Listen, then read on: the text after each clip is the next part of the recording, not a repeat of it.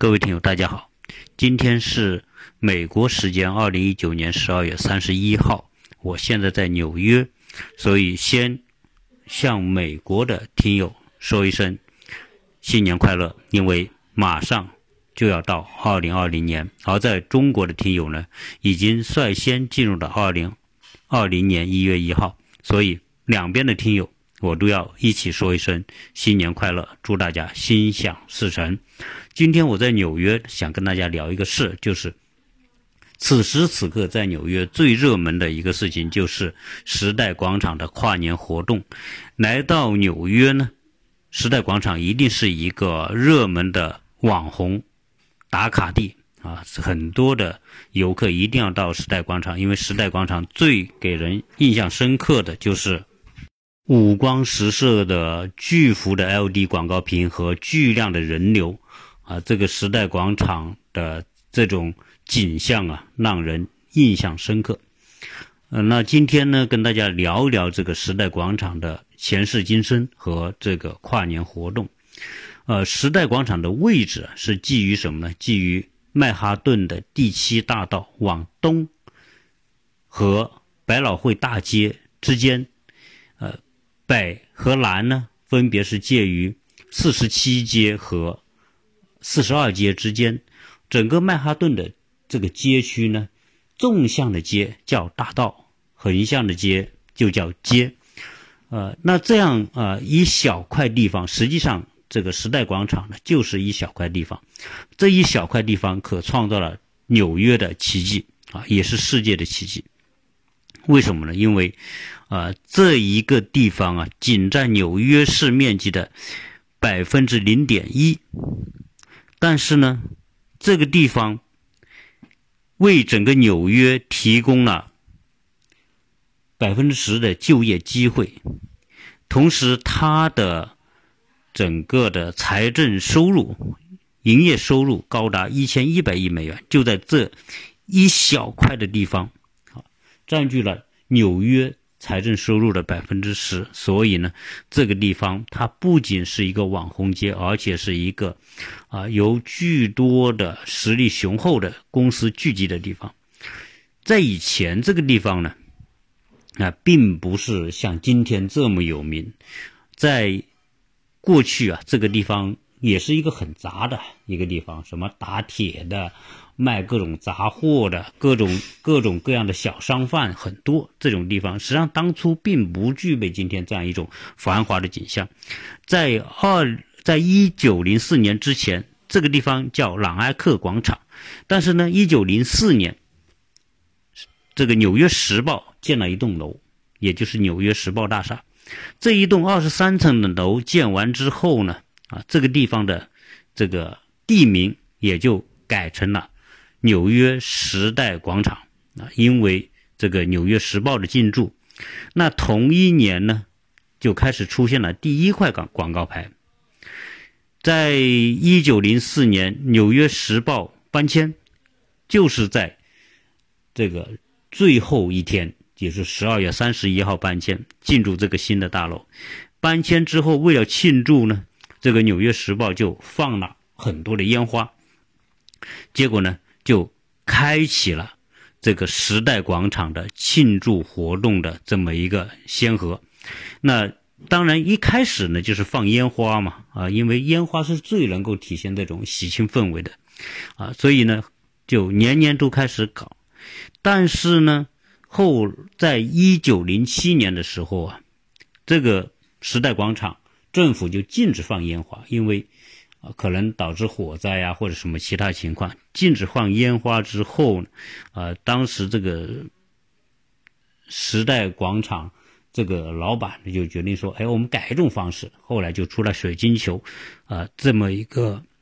升降的这样一个呃仪式。但是这个呢，我们呃等一下再来讲这个水水晶球，就光水晶球我们都可以讲半天，啊，那在这个。一九零七年开始，一直到现在了，啊，这一百多年来，这种庆典就一直不断。呃，在早期，另外一件事情呢，也带动了时代广场，就是在年代，这个很多的这种歌剧院搬到了时代广场附近，啊，这个斜的那条街就叫百老汇大街。那一八八三年，大都会歌剧院首先进入，在此之后，陆陆续续呢，就有几十个剧院搬到这条百老汇大街。所以，很多人来到纽约的话，一定要去百老汇看这种歌舞剧啊，就是因为啊，这条街聚集了大量的这种剧场，在十九，在二十世纪。二十年代的时候呢，现电影又兴起，啊，电影的兴起呢，也带动了这个地方的娱乐业，所以这个时代广场呢，啊，就开始变得欣欣向荣。但是在这个二十世纪的这个三十年代啊，不是大萧条嘛？一九二九年大萧条，那整个大萧条之后呢，这种生意啊，各种就受到影响，很多的这些百老汇啊、电影院呢，为了维持他们的生意。就开始大量引进了各种色情表演，啊，包括电影呐，包括这个充斥着色情表演的各种舞台剧啊，都在这里出现，啊，一直以来呢，就这个地方就变成这种，啊，给人感觉呢档次是不高的一个地方，啊，所以并不是说这个时代广场一开始就变得很很很高大上，只是到了什么呢？到了。一九九零年之后，啊，一九九零年之前，整个时代广场呢都是鱼目混杂，实际上是一个很乱的地方，啊，那后来呢，就政府纽约市政府开始治理这个地方，要提升什么？提升整个曼哈顿的这种形象，因为这个地方是个污点啊，那么多的色情表演，那给人的感觉是很不堪嘛。如果很多的游客来到这里的话，那看到这些色情很低下的低俗的东西，那不是影响纽约的形象吗？所以当时纽约市政府就开始清理这些东西，所有这些色情的表演的，呃，那种那种黄色的这些东西全部不允许，啊，所以为了把这个地方打造成纽约的一个旅游观光的一个高品质的地方，所以呢就开始，啊，就是清理。啊，那整个的这种城市环境，当时这个时代广场的环境、街道都开始各种美化，开始装上了各种各样的这个这个广告牌吧、霓虹灯等等。啊，这个地方呢就变得开始变得特别亮亮丽，特别是到了晚上啊，变成亮丽。啊，游客呢就越来越多，啊，变成了一个游客必到之之地啊。所以可见，当时在一九九零年，政府对这个。地方的治理是很有效的，自然很多游客来这个地方，同时呢，这里有很多的各种剧院，啊，又汇集了很多的酒店，啊，所以这个地方呢，就开始有人出开始做一些啊大面积的这种广告牌，特别是随着这种广告牌技术的改进之后呢，这个地方开始出现了啊我们说的那些亮化的有灯光的啊那种。啊，不管是霓虹灯啊，或者是其他的这种灯光来装点的这种广告牌，所以晚上这个地方就变得特别特别热闹。啊，随着这个地方的这个呃越来越受人关注，啊，越来越成为纽约的一个核心地区呢，也引来了大量的这些金融企业、金融公司啊、出版公司啊，或者做传媒的公司就开始扎堆在这个地方。所以，这个时代广场呢。经过这个二三十年的演化，到今天已经成为纽约啊曼哈顿最重要的一个核心区。我刚才一开始也讲了，这个地方成了一个财富奇迹啊！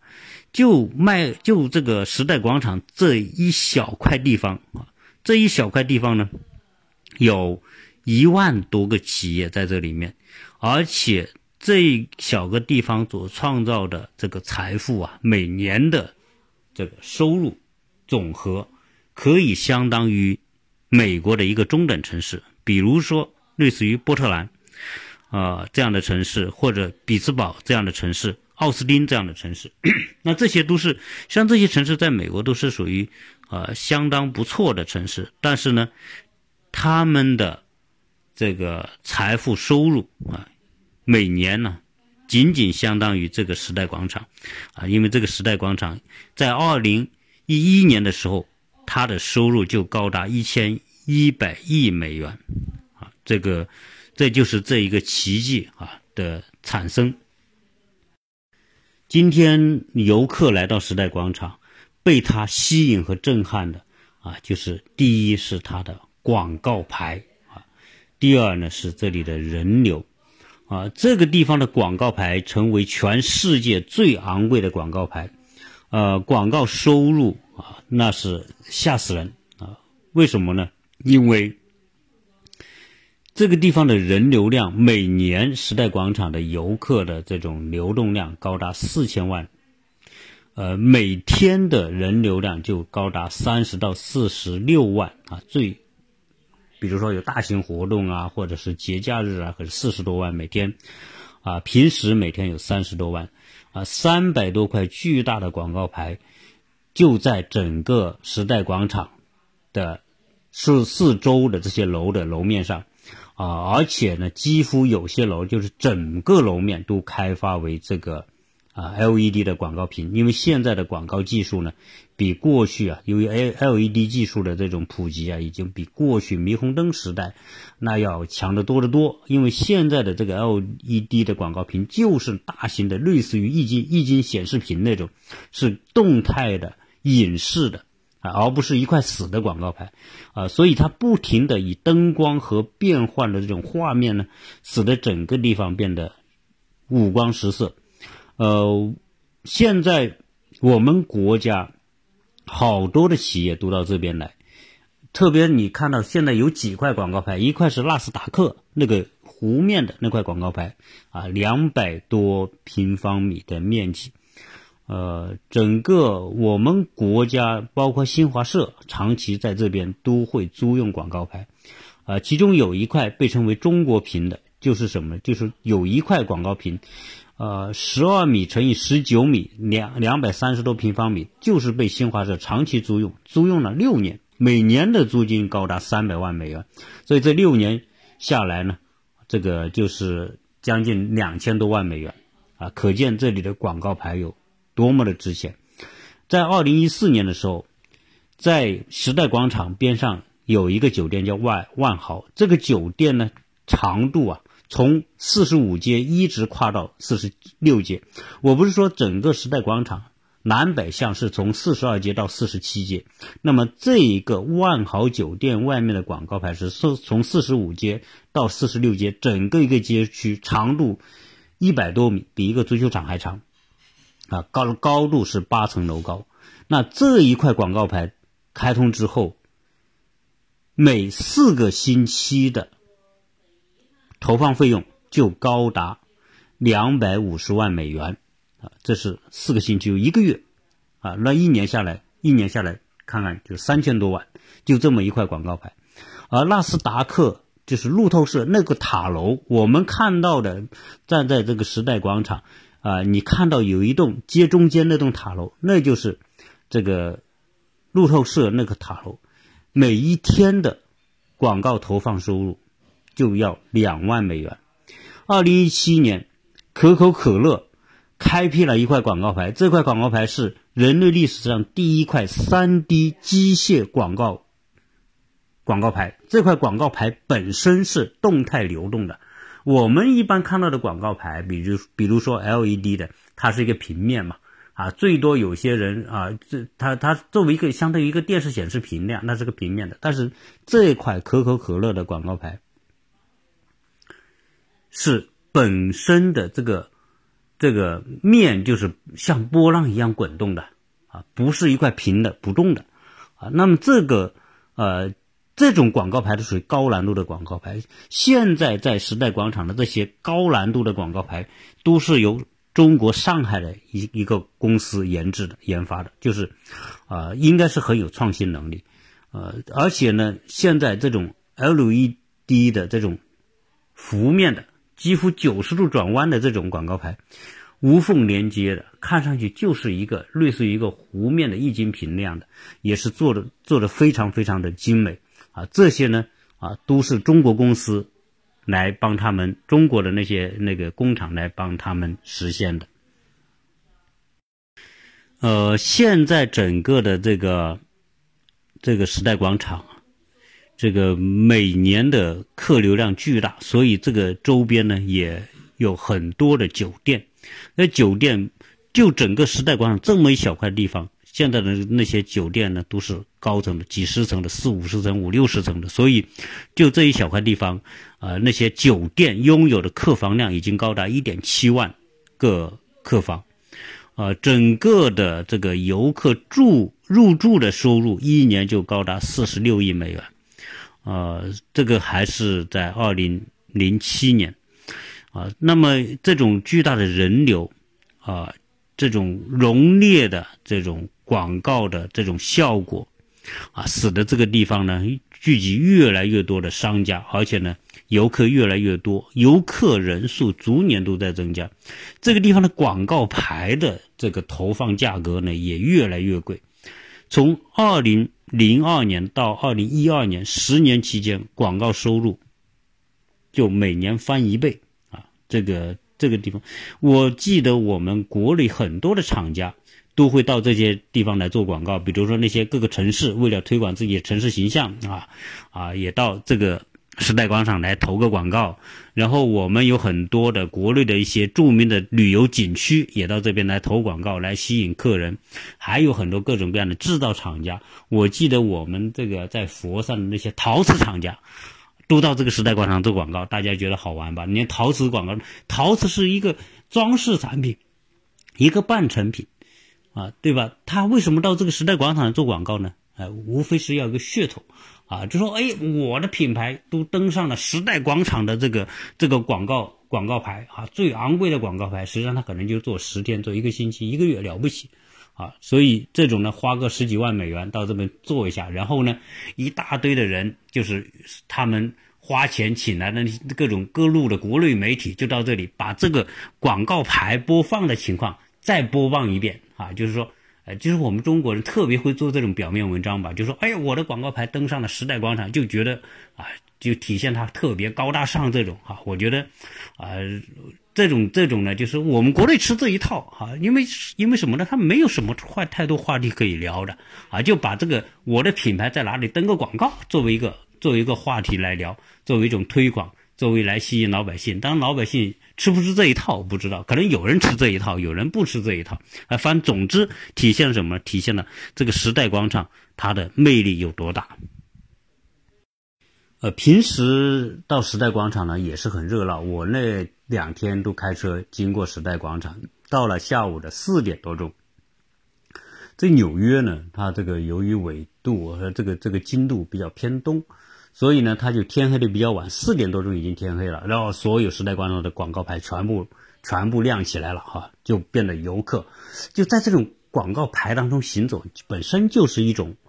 特别有趣的一种感觉。啊，我开车经过的时候呢，就已经很多人了，在这边过啊。那那由于这个跨年呢，那自然，今天去的人就会特别特别多。如果今天要去到这个时代广场，会出现什么样的景象呢？我告诉大家，一般的情况下，在跨年的时候，聚集在时代广场的人数可能会高达五十万人。啊，五十万人基本上就是人挨人，人挨人，就是全部摆满。但是呢，在一九九九年的这个千禧年的跨年，聚集了两百万人，那么小的一个地方，两百万人，那是多么恐怖的情况！可见呢，在这种跨年的时候，对于纽约市政府来说，是一个高难度的一个一个事情。啊，你说这个活动吧？不能不搞，因为已经成了纽约的一个传统，成了这个美国人心目当中的，就是说，就像我们说春晚一样，那每年的这个时代广场的跨年也是美国人的春晚啊。很多人虽然不能来纽约，他可以看电视直播。那在纽约的人，有些人来，或者是很多游客来，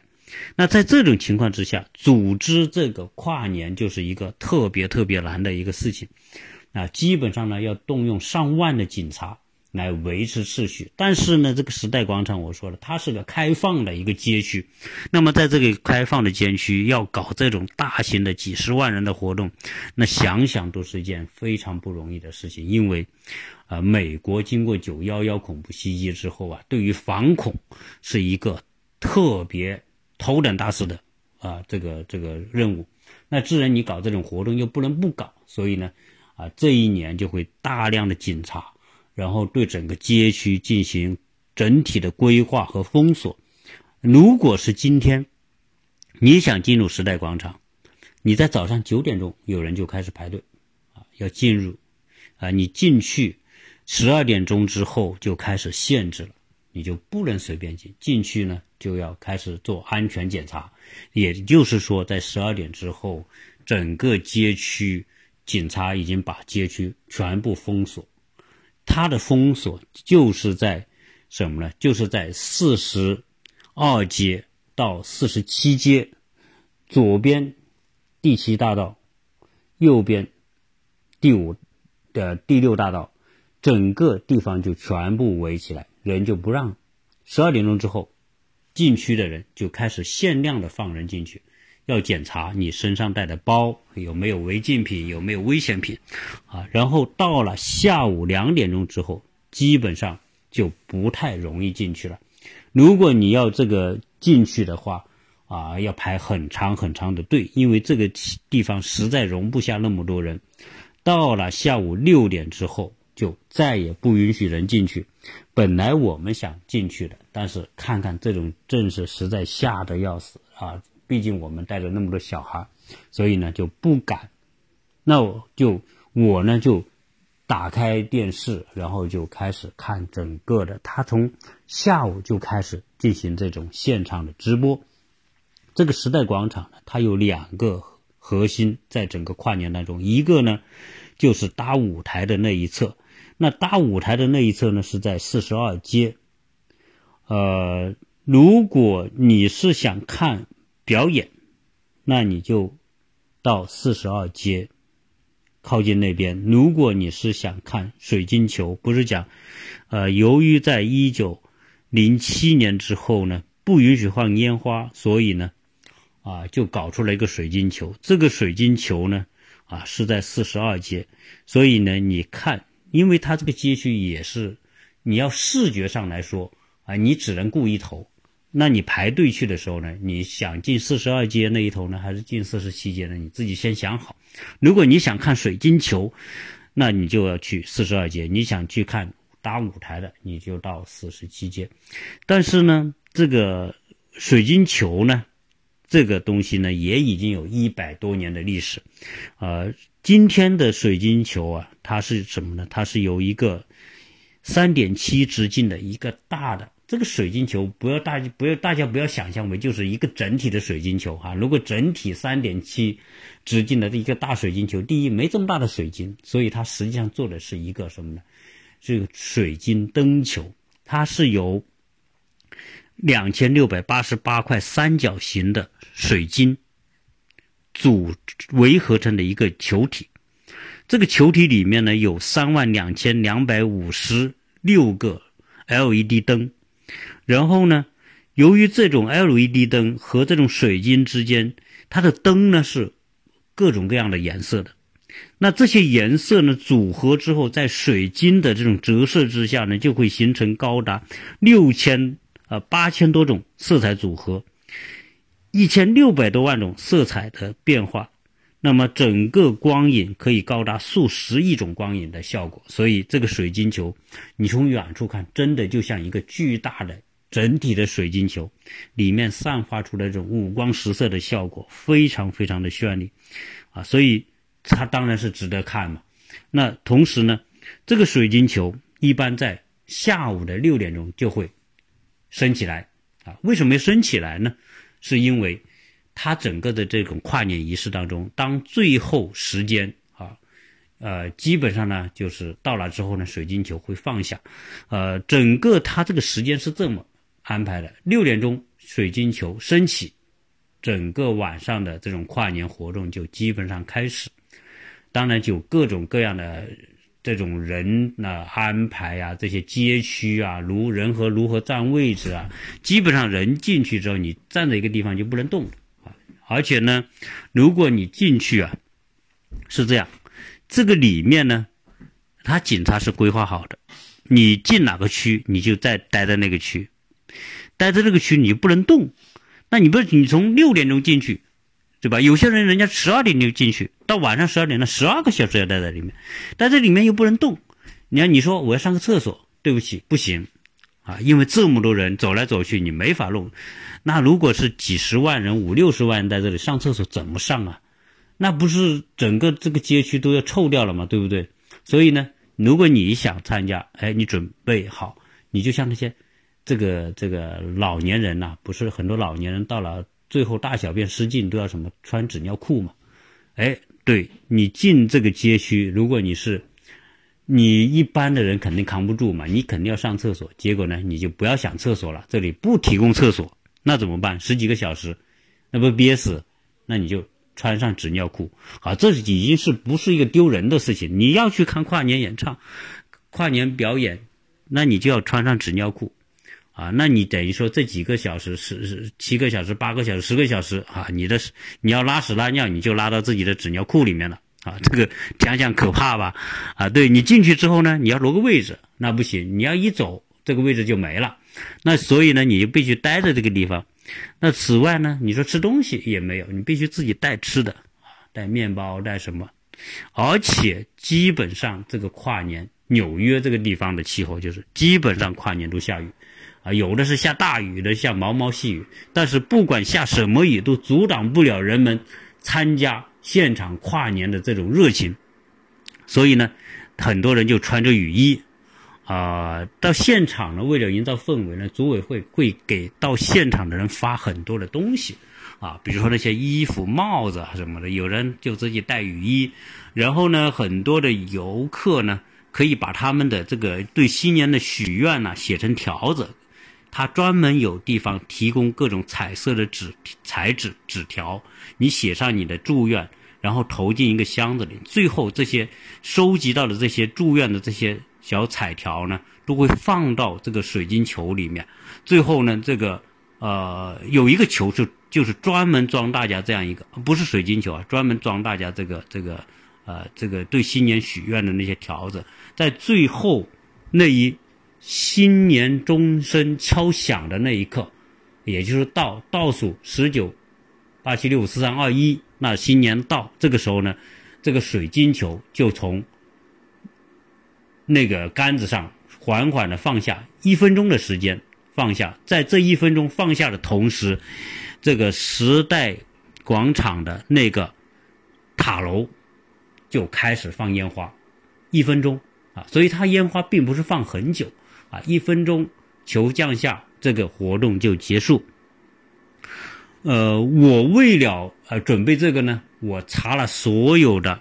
这个周边的停车，啊，在整个这个时代广场管制区里面的停车，基本上就不会有车了，进也进不去，出出不来，因为已经管制了，呃，只能有人走，绝对车进不去，出不来。所以你要车停到那里，你就。必须等到这个活动结束之后，所以呢，你就得找什么呢？找周边离这个时代广场大概啊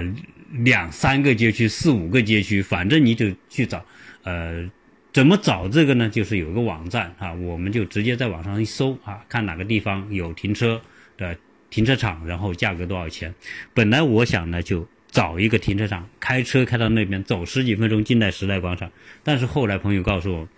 你不要去了，因为六点钟就封锁了，只出不进。那你去了也没用啊。后来想想也是，啊，这么下雨带着孩子也是很辛苦。好在什么呢？好在他的电视有现场直播，呃，每年的这种现场的表演四个小时，从八点到十二点，是晚会的现场的表演。当然来的都是美国的一线的。歌星也有请世界其他的国家的歌星，啊，我记得二零一三年啊，有一个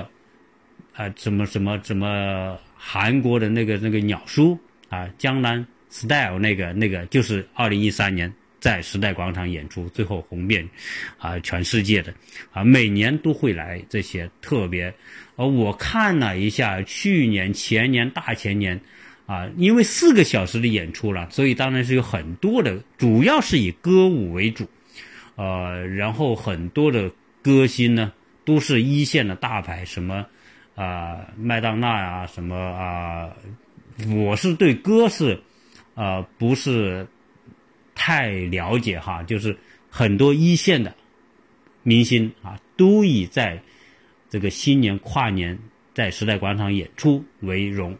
啊，这个是一种荣誉啊，所以很多的各种表演啊，还是很感人的。我看了一下以前的这些表演，很多的歌星歌星呢，就是在那种寒冷的天气之下呢，就是穿的特别少，有的女女星呢，就是基本上这个就是。啊，不穿衣服，就是或者是这种这种胸都露出来的，啊，当然要表现性感嘛。然后外面套个什么啊毛那个带毛的衣服啊，但基本上来说啊，应该是很冷的。应该在这种情况之下，有时候是在零度啊，甚至说零度以下，那又下着雨啊。但我估计它周边呢还是有一些御寒的设施，比如那种。御寒的灯啊什么的，可能也是有的。总之来说啊，我都看到都是蛮啊蛮不容易的哈，在那种寒冷的这种天气之下来进行这种表演，又要保持那种姿态啊，又要保持那种视觉的这种审美啊，这真的不容易。然后呢，呃，我们这些普通的人呢，就当观众，当观众呢，你进去之后呢，那也不容易啊。如果你说为了占个好位置，你早上九点就去。那等到晚上十二点，那不是要十五个小时吗？那十五个小时你要在那个地方，就是为了守候那一刻。我觉得美国人在这方面啊，那种定力真的是很强。因为我参加过啊其他的活动，他们一般为了这个晚上的某一个演出活动，可以什么呢？可以在一个地方等待半天时间。四五个小时、五六个小时，毫无怨言。那如果要在时代广场，你看看要十几个小时，待在那种地方，天下着雨，那么冷。我昨天去这个，呃，大都会博物馆，在雨中排队等了两个小时。那你想想，这些人在这种。这种下雨的天气要等十二个小时是多么的不容易，所以呢，啊，一般很多人会做各种各样的准备啊，除了雨衣呀、伞，那伞是不让打的，因为什么？你打伞别人看不到，你必须穿雨衣。然后呢，还很冷，所以很多人就会带各种取暖设备，包括我们说的，国内不是有时候暖手的那种什么暖宝宝那一类的东西哈，然后呢，就带这个我们说的尿不湿等等，啊，带上各种凳子啊，这些这种环境。啊，就是为了守候那一个，啊，所以我当初本来想去的情况之下呢，我也做很多准备，但是后来看看实在是人太多了啊，不敢啊，所以就就我就只能看现场直播。很多的国家都会直播美国的这个跨年活动，时代广场。呃，特别这个水晶球在它的降下的那一刻，真的是太美太美，所以美国人基本上有一亿的观众会在这一个时刻收看现场直播，而全球看时代广场这种跨年活动和水晶球降落的高达十亿人，所以这种收视率是相当相当的高，因此啊。时代广场的这种跨年活动是一个全人类的一个盛宴，啊，是一个嗯，只要你有心，啊，很多人只要有条件都愿意。实际上，我们现在国内的听友你也能看得到，因为有很多的这种朋友呢，他如果现场去看，他一定拍录像，拍完录像，很多人就上传在国内的一些视频网站，你都可以看得到。基本上来说都是实时的。啊，所以呢，很多细节呢，在这里，我就不细说，因为啊，我的语言此时是没有。我看了今年的时代广场的跨年现场直播，我特别觉得它像中国的春晚，而且这种舞台的布景呐，多场景，主持人客串，呃，都做的特别特别跟中国的春晚有点相似之处。呃，然后呢，这种呃，来自全世界的呃，全美国的人都聚集在这个时代广场，因为记者会对这些来的观众进行采访。我看真正纽约的人肯定有，但是呢，更多的是来自于全美国和全世界的，呃，也看到很多亚洲人的面孔，可能也包括很多中国人。今年的色调是紫色加黄色，因为我看到很多的这些人呢，都是戴着黄色的和紫色的帽子，拿的气球也是黄色、紫色的。这种氛围的营造呢，基本上都会有这个组委会发给这些到场的这些观众。在敲完新年钟声之后呢，整个的流程也差不多。最关键的是这个时代大厦的那个塔楼那块竹广告屏幕啊，它也会放一些一年来的大事回顾，各国领导人的对新年的祝贺啊，包括美国总统什么其他国家领导人，我也看到普京呐，看到什么英国首相等等啊，都是一年的回顾，呃，然后呢，我们会啊看到。呃，整个的现场里面广告牌啊都不停的闪烁，而我一直觉得奇怪的就是最后那个啊，在主塔楼的那块垂直的最大的那块广告上面啊的广告是大众汽车的啊，大众汽车我想应该是投了特别大的这个一笔钱，在今年的跨年。的宣传方面，因为所有的直播啊，全世界的转播和直播都会钉在那个主楼的那块广告牌，所以那个大众汽车应该是今年投入广告最多的那个商家。呃，在整个的直播过程当中，我们也看到这个水晶球啊，因为电视直播它的好处就是什么呢？因为它有多场景的这种。特写镜头，在现场你肯定看不到。当然，在现场有现场的好处。如果你在现场的话，你一定可以感受到现场的那种人的气氛呐、氛围大大家的那种那种欢快等等。但是呢，因为你只能待在那一个点，你能看到的东西是特别特别有限的。在那种现场的情况之下，我曾经在这边也参加看过那个 NBA 的篮球比赛，职业篮球比赛。那我自己看现场看篮球比赛的感觉和我看电视直播的感觉，坦率的讲，我觉得直电视直播的感觉好过现场看，因为现场看你固定于你的位置的话，那种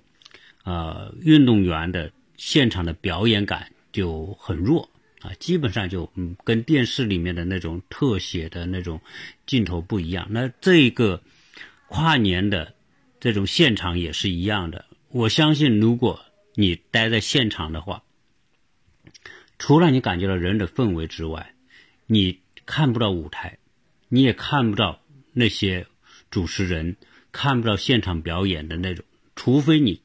靠的舞台很近，但是有多少人能靠得近呢？大部分都是离得很远，甚至有可能连舞台都看不到。而你必须坚守那十几个小时。而今年特别好的一点就是，今年我们看到没有下雨。在过去几年的这种跨年晚会，都是下雨，有时候还下很大的雨，啊，今年没有雨啊，所以相相比之下，而这几天呢也没下雪。我们来到纽约这段时间都没下雪。由于今年没有下雪，啊，也没下雨，所以呢，现场的氛围感啊，比往年就要好很多。今年的水晶球呢，啊，主题它每年呢它是十一个主题。轮着来，今年的主题是，呃，祝愿的礼物，呃，叫呃，gift of the goodwill。那这个，我看它每年会更换一次，因为这个水晶球啊，它有十一套，十一套水晶，呃，今年呢是一个是一个梨子，啊，图案是个梨子，啊，而且这个水晶球不停的现场变换颜色，应该效果。啊，确实非常的震撼，但是我一直就没看到这个球落下来，啊，这是一个遗憾。关于今年的这种，呃，时代广场的跨年的这种情况呢，呃，我觉得没到现场也不是说是特别大的遗憾。如果你能够全程看完这个跨年的演出啊，因为这演出里面我说不是特别像春晚嘛，当然它主要是一些著名歌手的歌舞表演，大量的还是唱歌啊。美国人对音乐呃的喜爱，以及美国音乐现代音乐对世界的影响啊，这些都变成一个最好的。媒介和载体，啊，把这种氛围推高到这样一种